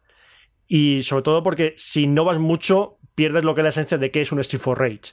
Y a mí me gusta mucho eh, el equilibrio que han conseguido. Le han metido novedades eh, de manera jugable eh, que hacen que el juego sea igual de disfrutable que los anteriores y no rompen con la. con la. Con el feeling de, de la saga. Para mí. mm, Me esperaba, me esperaba bastante de este Fighter 4 y la verdad es que ha cumplido con creces. Mira, da la casualidad que yo también lo he jugado. Como está en el Game Pass gratis, pues le he dado un ratillo y yo no lloré como Roberto cuando anunciaron. Eh, está bien, pero, Está bien. pero ya está, es que ya está. Tengo que decir una cosa, me parece que el, que el beat'em up está un poco desfasado, ¿no? O sea, mm, sí, el, el- lo, lo digo sin ánimo de trolear, lo digo completamente en serio. Mm, ¿Qué te aporta hoy un? Mm, Está superado, es a la que le... ¿Quién lo decía? Creo que lo decía Chico Nuclear en un reloj. El beat'em up, a la que ahora le metes eh, subida de nivel, tienes un RPG. A la que le metes X cosa, tienes otra cosa. Nier Automata. Nier Automata, en el fondo, es un, es un beat'em up con un mundo un poco más abierto. No sé, lo probé, muy bonito, artísticamente está mejor de lo que pensaba porque cuando lo anunciaron y vi algún boceto pensé que era horrible, pero es que ya está. Yo creo que este juego os gusta mucho a muchos por la nostalgia, nada más. Es mi opinión, ¿eh? Yo creo que es mucho nostalgia. Eso que mencionas de. No es solo con el género beat'em up, sino lo que es el género arcade. Y me explico. Bueno, aparte, eh, sí, en mi caso hay factor nostalgia seguro, y eso mm, atrae. de- decanta mucho la balanza hacia un lado. Pero yo creo que es que el género arcade eh, está casi desaparecido. Es decir, el género arcade como género en el que juegas a una mecánica y ya está, no tiene más, no tiene añadidos, no tiene, por ejemplo, lo que decías tú, subida de, eh, un beat'em up con subida de nivel, No, es beat'em up, es beat'em up. Un arcade de plataformas es un arcade de plataformas. Así es que ahora mismo, los, Super, los Super Mario ahora mismo le han metido mecánicas de, como al principio, de coleccionables. Tú ahora jugar a un Mario no es pasarte las pantallas y ya está, no, es pasarte las pantallas y conseguir todos los coleccionables de la pantalla para llenar una lista que está en el menú. Entonces, lo que es un género de arcade, que es jugar a una mecánica por pasártelo bien durante esa mecánica, es una cosa que ya se ha perdido bastante. A mí me gusta muchísimo. Hay gente que, como ha visto que ahora el juego ha evolucionado hacia otros terrenos, eso le sabe a poco. Le sabe poco el jugar a una mecánica, yo qué sé, coger eh, eh, me viene a la mente una recreativa que jugaba yo, el Snow Bros, que es un juego tipo Bubble Bobble, o el, propio Bubble Bobble. El ir pasando pantalla y no conseguir nada más que pasar esas pantallas hasta que, hasta que mueras. Mm, esas mecánicas, hay gente que ahora mismo les sabe a, les sabe a poco, y lo entiendo, pero en lo que respecta a mí, mm, me gusta la sensación que me despierta volver a jugar a no solo a Street of Rage 4, sino a ese tipo de juegos. Oye, pues tomamos nota del Street of Rage 4 eh, y continuamos con, más juegos. Eh, Aida, ¿qué musted has jugado este mes? Pues a ver, eh, la verdad es que sigo con el maldito Persona, que pensaba yo y me vine muy arriba en la guion poniendo se acaba el Persona, no, no me lo he acabado porque el final boss se me ha complicado. O sea, estoy jugando el Persona Royal, que lo que tiene es un contenido extra al final del juego base. Eh, pues se me está alargando mucho el trimestre este extra. Mm. Y, bueno, la verdad es que respecto al mes pasado, sí que el juego lo tenía ya bastante avanzado. Pero la trama final que hay, donde se revelan todos los acontecimientos que han ido pasando el juego, es como me, me petó la cabeza y un montón de revelaciones súper raras. O sea, de verdad, tenéis que jugar esta maravilla. Y, ya un poco apartándome del persona, he empezado a ver series y hacer más cosas con mi vida. También aproveché para jugar un juego muy cortito que he visto en la, en la, en Apple Arcade, que de hecho está también en Steam y está en más plataformas, que se llama A Fault Apart. Es un juego de una historia de amor, que es una mecánica de puzzles donde tienes que ir eh, doblando el escenario como si fuera un folio para hacer que los personajes sean capaces de avanzar. Entonces yo me descargué el juego, eh, lo ejecuté, lo primero que me hacen es elegir quiénes creo que sean los protagonistas de mi historia de amor. Y pues los protagonistas son una persona de color anaranjada y otra de color azul. No te explican aún qué personalidad tienen o qué, o qué hay con cada uno de ellos, ¿no? Y el primero que veo es eh, pues una chica azul y un chico anaranjado. Luego al revés, la chica anaranjada y el chico azul. Luego me encuentro una chica anaranjada y una chica azul. Y finalmente un chico anaranjado y un chico azul. Y ostras. O sea, ya de por sí me, me chocó el con qué naturalidad tú abres el juego y te dejan elegir qué tipo de, de pareja quieres sin entrar en. O sea, no, he visto nunca publicidad de este juego como un juego que sea inclusivo, que sea LGTBI. No, o sea, simplemente lo abren y, ostras, ¿qué, pareja quieres? Y yo no sé si porque estoy demasiado sensible por culpa de las viñetas estas de conviviendo que está haciendo David Ramírez, en las que pues está explicando un poco la historia con su pareja, que, que bueno, que ha estado pues, enferma recientemente pero el caso es que cuando vi la imagen de los dos chicos, que vi a David, eh, o sea, es que es eso, las imágenes se parecían a ellos. El peinado del chico naranjado se parecía mucho a, su pareja y, David pues eh, lleva unas gafas muy similares a las del protagonista. Así que claro, me he metido a jugar el juego ya viendo todo el rato a estos dos seres. ¿Qué pasa? Que la, historia, la historia en sí es un poco mustia, no os voy a engañar. Es una historia de una pareja que está separada porque uno se ha ido a trabajar a la ciudad como arquitecto a cumplir su sueño y se supone que van a estar separados durante un año, ¿no? Y me gusta mucho el juego como está planteado porque eh, vas viendo todo el rato la conversación que mantienen ellos entre sí, diciéndose lo mucho que se echan de menos, explicándose un poco su día a día. Pero luego hay unos momentos como de, ruptura en los que algún mensaje que pone el otro hace que, que, se preocupe el personaje o que, ostras, esto me ha dolido y empieza un poco a profundizar en, ostras, yo nunca quise separarme tanto tiempo, pero tienes que entender que esto es mi sueño. Entonces, eh, son diálogos muy profundos, muy reales, en los que es muy fácil empatizar. Quiero decir, cualquier persona que haya tenido una relación de pareja y haya estado separados o hayan tenido algún tipo de conflicto, simplemente a veces el cómo te comunican las cosas te las tomas bastante mal y en realidad luego si razonases verías que no, no te lo está diciendo para hacer daño. Eh, pues indaga mucho en todo este tipo de sentimientos y de comunicación entre pareja. Y, todo con un formato de puzzle, es decir, tú vas avanzando en, todos los, pensamientos, digamos, que están teniendo ambos desde su perspectiva, pues haciendo estos puzzles de ir doblando folios. Al principio, pues también solo puedes hacer un tipo de, de dobladillo, digamos, de por arriba, por el lateral. Más adelante te deja doblar esquinas así diagonales. Luego ya incluso te deja rotar la hoja. Lo que va haciendo que cada vez se, eh, se complique más el juego. Ya os digo que es un juego que dura unas cuatro horas. Eh, bueno, a mí que, que, he sido un poco lenta para algunos de los puzzles. Quizá ya gente se lo haga en dos horas.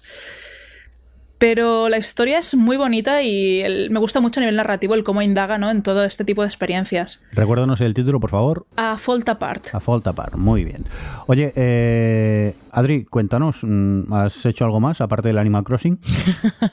pues he hecho algo más y lo sabes. Correcto. Porque, porque, bueno, yo empecé con mi hermano durante el confinamiento a jugar al Overcook 1 por ser Play, porque el Overcook 1 no tiene eh, juego online.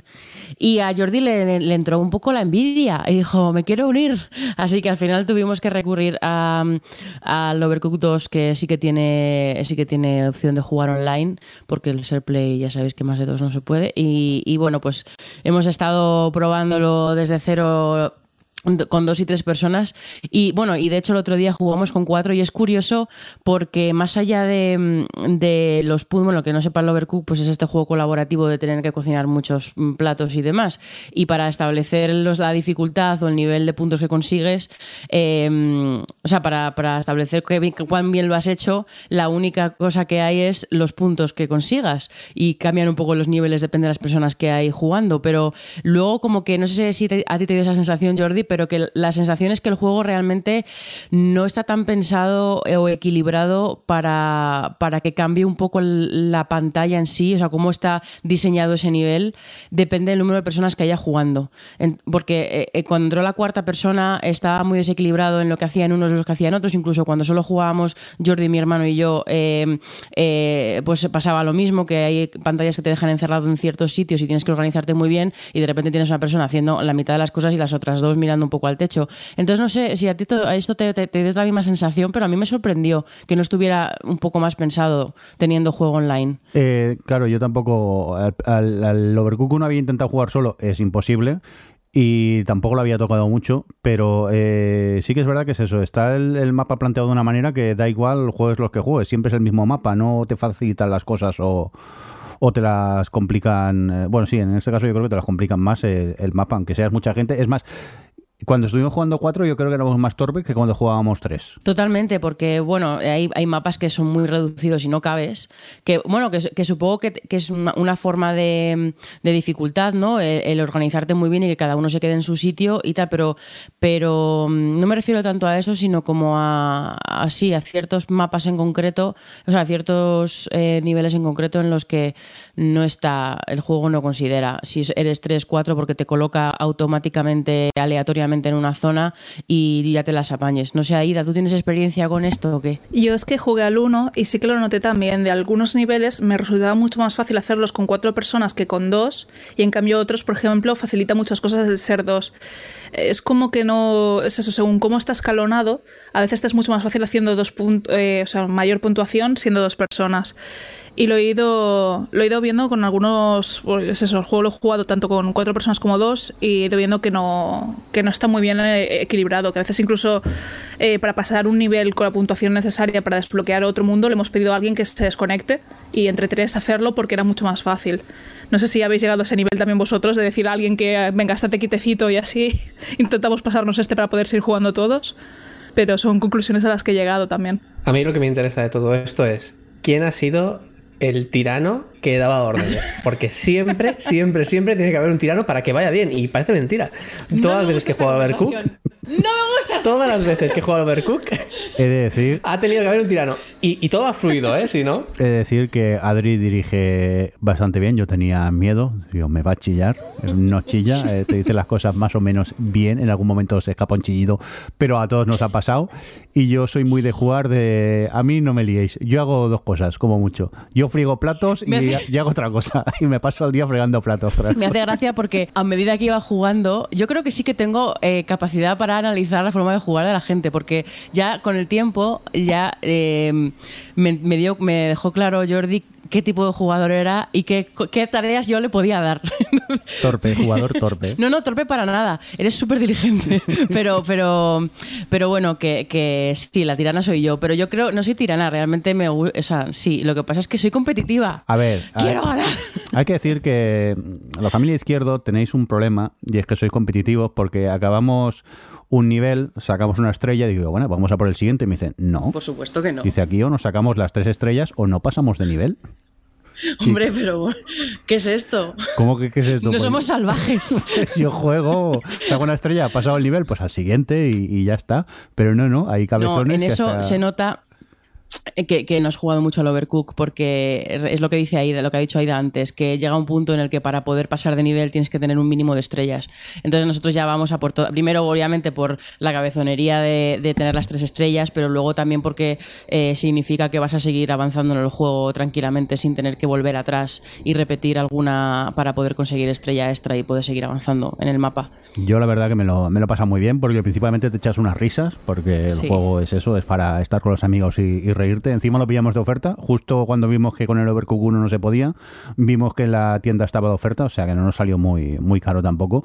Y oye, pues para partidicas así de un par de orillas eh, con los amigos y echarte unas risas, está muy bien el, el juego. Yo tenía que preguntaros una cosilla, es Sí. ¿el mapache en silla de ruedas está en el 2? Porque Creo es que mi no personaje. hemos desbloqueado. Pero está. O sea, de verdad que si no, No no, voy a sé. jugar ese juego, ¿eh?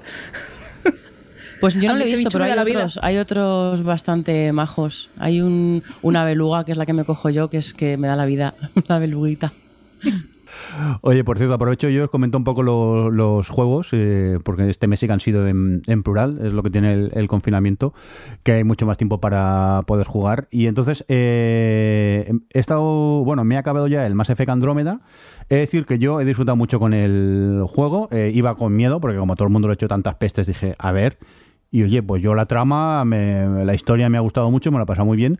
Y es lo que le pido a un mundo así, a un juego de mundo abierto, eh, pasearme, hacer mil misiones, de tanto en tanto te acercas a la trama principal y, vas avanzando. Y oye, muy bien. Sí que he de decir que tengo la sensación que el juego es- no está acabado, que es un poco lo publicamos ya porque hay que publicarlo, porque tiene detalles que son tonterías, pero que, que dices, oye, pero como no habéis arreglado esto, yo que sé, a menudo cuando te acercas a hablar con un personaje, eh, le das y, y la cámara se queda de una manera que no ves a ninguno de los, de, los personajes y es una conversación co- en un plano raro o, a veces, depende cómo queda el plano, el, personaje se oye súper de fondo y, cuesta incluso hasta seguir eh, la, la conversación. Y son tonterías de que parecen esos detalles de que el juego es un poco, oye, que no que hay que publicarlo ya y se publica y se queda como, como está. Pero aparte de estos detalles tontos, el juego me parece muy chulo y la, y la trama mola mucho y no entiendo por qué se le pegaron tantos palos al, al juego. Eh, por cierto, Adri, que, que ahora que me doy cuenta que te he dicho la coña del Animal Crossing, pero seguro que has estado jugando al Animal Crossing por un tubo. Sí, bueno, ya me he relajado un poco con respecto a, las primeras cuatro semanas, pero yo quería decir una cosa y, que comente Johnny qué le parece, pero eh, lo que ya está pasando a estas alturas, eh, sobre todo para los que hemos tenido un nivel mm, relativamente normal de juego con Animal Crossing, es que ya vamos teniendo las islas bastante urbanizadas, tienes todo ahí bastante colocadito y tal, y una cosa que, mm, que es intrínseca al Animal Crossing, ¿no? que es el- este paso de tiempo, con el paso de tiempo van añadiendo nuevas temporadas, llegan nuevas eh, estaciones eh, de tiempo, y entonces bueno, llegan nuevos muebles, llegan como que el juego sí que te invita a que vuelvas y a que todas estas cosas nuevas que consigas las, las coloques y le, das, le des un lugar en esa isla, pero como Nintendo no se dé cuenta que tiene que mejorar el sistema de terraformación de este juego, eh, el plantearte, el de repente eh, tener un montón de cosas para el laboratorio, yo decidir que quería hacer un laboratorio de Jurassic Park en mi isla y tener que tirar un cuarto de mi isla de cuadrito en cuadrito, de verdad, eh, me han quitado todas las ganas de, de tener proyectos nuevos en la isla de diseño, porque y, y es algo que eso que, que, que te lo va a pedir el cuerpo si, si sigues jugando más o menos en Animal Crossing. Entonces, no sé si esto eh, eh, lo, lo llegarán a ver, no sé si a ti, Johnny, te pasa esto o has pensado en esto, pero yo lo veo como un problema para, para el futuro grande, para el juego, la continuidad del juego. A ver, vamos a calmarnos. Vamos a calmar. Vamos a pensar, Adriana, vamos a pensar que no que me he todo el por mi mundo, nombre completo. que no todo el mundo, Adriana Izquierdo, que no todo el mundo está tan enfermo como algunos. porque tú dices, eh, ya todo el mundo lo tiene todo, bueno, bueno, ve, bueno. No todo el mundo entra en Twitter, Discord, Reddit, donde sea, para conseguir objetos, para hacer intercambios, para... Vamos a ponernos en esa situación.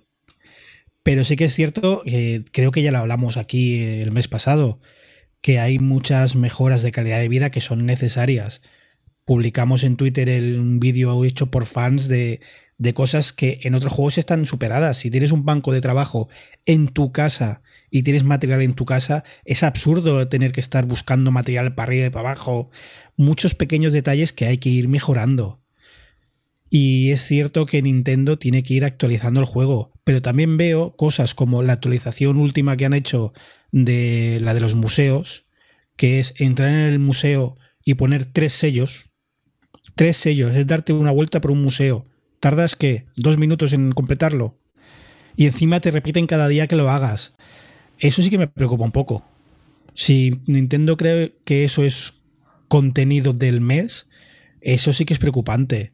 Pero lo que realmente necesita Animal Crossing, siendo todo lo buen juego que es y el buen rollo que da, es una mejora de, calidad de vida, de calidad de juego, mm, de no repetir conversaciones, de que cuando vas a una tienda puedas comprar todo en tres clics y no tener que entrar y salir de un probador para cada modelo son cosas que, que son de, cabeza. Pero también te digo que Animal Crossing es el típico juego que entra la gente un cuarto de hora, media hora, una hora al día, hace sus cuatro cositas y se va. Eso también tenemos que asumir que no todo el mundo es como nosotros. Bueno. Ya está insultando. No, eh, entiendo lo que dices, pero para septiembre, por ejemplo, cuando llegue el otoño y todo el juego visualmente cambie, eh, ya estará la gente. Bueno, yo entiendo lo que dices y yo sé que hay mucha gente que entra al juego para cuarto de hora, pero yo creo que precisamente el New Horizons una cosa que le define es precisamente esto de, de, que puedas cambiar la isla y puedas tal, y no me puedo creer que piensen que esta es una forma eh, válida de que, de que puedas eh, seguir, vamos, que puedas hacer algo que está intrínseco en esta entrega en particular de Animal Crossing, pero bueno. Eh, salvo eso, es muy divertido y muy monis. y me da la vida. Venga, eh, dejémonos de tonterías, lo hemos dejado para el final Ya lo bueno. estamos. Y es que, Rafa, eh, ¿a qué se está jugando?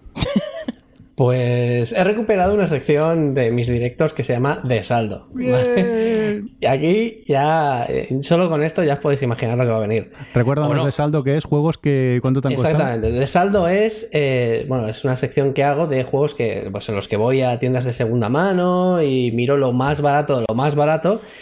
Que esté completo, es decir, mm, que esté completo en buen estado, con su caja, su manual y demás. Eh, mi mi- mi límite es dos euros y medio, ¿de acuerdo? Y dentro de este límite, pues, por el momento no lo he llegado a rozar, ¿vale? Eh, y he comprado un juego de 50 céntimos. Bueno, he comprado, lo compré hace como más de medio año, ¿de acuerdo? Quizás antes de Navidad incluso, eh, con, el, con el objetivo de seguir, seguir con esta sección de saldo. Y estos días, pues la verdad es que he decidido retomarlo porque al final también necesito cosas un poco menos serias y reírme un poco con la gente que viene a mis directos. Y he cogido un juego de, de- de mi colección de juegos de saldo que se llama Loca Academia de Estilistas. A ver, no, no es Loca Academia de Estilistas, que vaya a aparecer aquí que sale el de los sonidos de, de los ruiditos de Loca Academia de Policía y el Majone y todos estos, sino que es, es Vaya una revista. referencia más viejuna. Exactamente, exactamente. Quería meter aquí el, el toquecito viejuno, ¿vale? Loca Academia de, de Estilistas. Eh, Loca eh, Magazine Academia de Estilistas. No sé si alguien que nos esté escuchando, ¿vale? Porque esto es muy viejuno, pero lo que voy a decir es, es muy millennial o, muy generación Z, yo ya no lo sé. Eh, es Lo- Loca Magazine es una revista de, de teenagers, de estas como la Bravo, la Super Pop, de, también que es muy viejuna, y todas estas, y eh, decidieron la gran idea de sacar un videojuego. Sacar un videojuego eh, de, estilismo en el que tú pues tienes una, un- bueno, pues una, agencia de estilistas en los que haces pues desde la, a- dices qué ropa van a tener, eh, qué, qué peinados, qué, qué maquillaje y todas estas tonterías, ¿vale? Eh, bueno, pues eh, resulta que es eso, una academia de estilistas y- y- y- y, bueno, es una puta mierda. O sea, 50 céntimos muy bien invertidos porque nos reímos bastante, pero realmente es un juego de estos que te regalan las revistas como te lo podían haber regalado los cereales, como te lo podían haber regalado pasando por la calle, porque es de, es de una factura muy barata pero sinceramente, si queréis ver el vídeo o si queréis ver o si queréis echaros unas ristas y lo encontráis por ahí, la verdad es que es que es divertido, sobre todo para, para niños pequeños que, que, puedan pasar un rato. Nada más tiene dos escenas eh, en concreto. Una es que, bueno, de, hecho tiene muchas más escenas, pero tiene, eh, tú escoges a quién quieres tratar, cada uno tiene su historia, ¿vale? Tú pues coges a una chica que te dice, no, me voy a casar con un vikingo, todo, todo muy, todo muy, muy poco, muy, como, no sé, no sé, es que no sé, no sé ni cómo definirlo. Todo, todo muy ofensivo. Sinceramente, la verdad es que se, te ríen de ti. eh, En plan, em, si les dejas mal, se ríen de ellos, les insultan, les llaman feos, les llaman tal. Eh, vamos, o sea, todo muy shaming eh, en general. Pero bueno, que como decía, tiene, tiene una, una, parte en la que escoges al personaje que quieres tratar, cada uno con su historia, y depende de su historia, de su back, eh, de, de, lo que llevan, el contexto, tú tienes que vestirles de una manera u otra. Y te dan puntos si vas acertando, ¿vale? Lo que les vas poniendo. Y si no, pues se ríen en tu cara, te llaman de todo y, y, todo muy horrible. Lo peor de todo es que no puedes tirar para atrás, no puedes volverlos a escoger para volver a hacer la misma situación. Y ya está, es eso, es que no tiene más. O sea, los 50 céntimos mejor invertidos de este mes. Yo quería puntualizar algo que ha sido así un poco al tirón, pero quiero poner contexto realmente de lo que era loca como millennial que soy y, chica adolescente que era yo mientras salió esta revista. Había en la época un montón de revistas aquí en España, que estaba Super Pop, estaba La Bravo, que eran revistas donde pues el contenido era sobre todo eh, con actores o músicos y tal de la época eh, pues con pósters, eh, falsas entrevistas a estos, a estos famosos y, y, test de compatibilidad de si podría salir con este, con este otro. Era, eran como auténtica mierda de revistas, o sea, de verdad, era lo peor. Pues luego llegó Loca, que era incluso peor que toda esa, esa movida porque era la de las chicas malas. Entonces era en plan de cartas a la revista hablando de sus primeras experiencias sexuales. Era todo un lenguaje ya como mucho más adulto, pero dirigido a adolescentes. Y todo sobre, bajo el marco este de es que es para las chicas malas, las que ya se han enrollado con un montón de chicos y las que les gustan los malotes y vamos a poner en portada Tokyo Hotel y, o sea, era horroroso. De verdad, o sea, una de las cosas más tóxicas que podías consumir como adolescente en esa época y que se la compraban niñas muy pequeñas. Y yo recuerdo como un, una aberración de la naturaleza, en plan de mi madre a veces me decía de ¿quieres esta revista? porque viene, a lo mejor venía una visera o un no sé qué para la playa. Y es que era en plan no me compres eso nunca, por favor. Porque era denigrante, era, era como la cuore, digamos, el, el nivel de faltona, el lenguaje que usaban era horroroso. Y era todo un material que se inventaban para la revista porque realmente ni entrevistaban a esa gente, ni tenían permisos para publicar sus fotografías. Era, era todo, o sea, de verdad. Es que necesito saber si el juego al menos era tan en plan macarra y de malota o era una cosa que no tenía nada que ver por los comentarios que te hace la gente en plan, uy, me he ligado a este que está muy bueno, o esta que está, no, o esta que está muy buena y tiene, y no veas que no sé qué, todo, todo muy así, muy zafio. La verdad es que era todo muy zafio. Y cuando, y cuando acababa, si lo habéis hecho bien o no, las situaciones eran también muy zafias. Era el palo, es que me quiero ligar a este porque no sé qué, que no sé cuántos. Y dices, el, lenguaje, sobre todo, que utilizan, eh, o sea, me parece muy zafio. Que me parece divertido, tonto, si no piensas en ello y no sabes leer, si estás toqueteando así sin más, que, que, es que puedes hacerlo perfectamente si eres un niño pequeño y no entiendes lo que está pasando, perfecto. A la que entiendes un poco y vas leyendo y vas tal, cada vez se te hace más zafio. ¿Me explico? Es lo típico de si piensas, pierdes. Pues en este caso es así. Sí, sí, pero yo pude entrar 10 minutos en el directo y estabais dentrísimo. Estábamos, estábamos all in, estábamos, vamos. O sea, yo quería que, que, que, que, mis. De hecho, todos en el directo tuvimos un bajón porque habíamos todo, todo el mundo diciendo, sí, sí, ponle este porque va a funcionar ahí a tope, súper a tope. Y luego nos dieron tres estrellas de cinco. Dices, no puede ser. Pillamos un bajón todos, ¿qué me estás contando y tal? Y luego ahí, nos, ahí fue cuando nos metimos diciendo, aquí vamos a, a que todo el mundo va a acabar chuscando aquí, ya verás. Y, y, efectivamente no fue, no fue así, porque claro, o sea, no tenemos ni puta idea. Bueno, pues así arriba del todo nos vamos a despedir eh, ya en esta edición del Gamers Ocupados. Así que nada, pues eh, Johnny, muchas gracias por estar por ahí. Gracias a ti, nos vemos el mes que viene. Eh, pues nada, Aida, gracias por también por estar por ahí. Hasta el mes que viene. Rafa, hasta el mes que viene. Sí, aquí estaremos. Roberto, gracias por estar por aquí. A vosotros siempre. Hasta luego. Adri, a ver si quedamos ya en el Overcook otra vez, por favor. Gracias, hasta el mes que viene o hasta el especial de, de. Un cordial saludo de quien nos acompañó también con vosotros el señor Mirindo. Hasta luego. Adiós.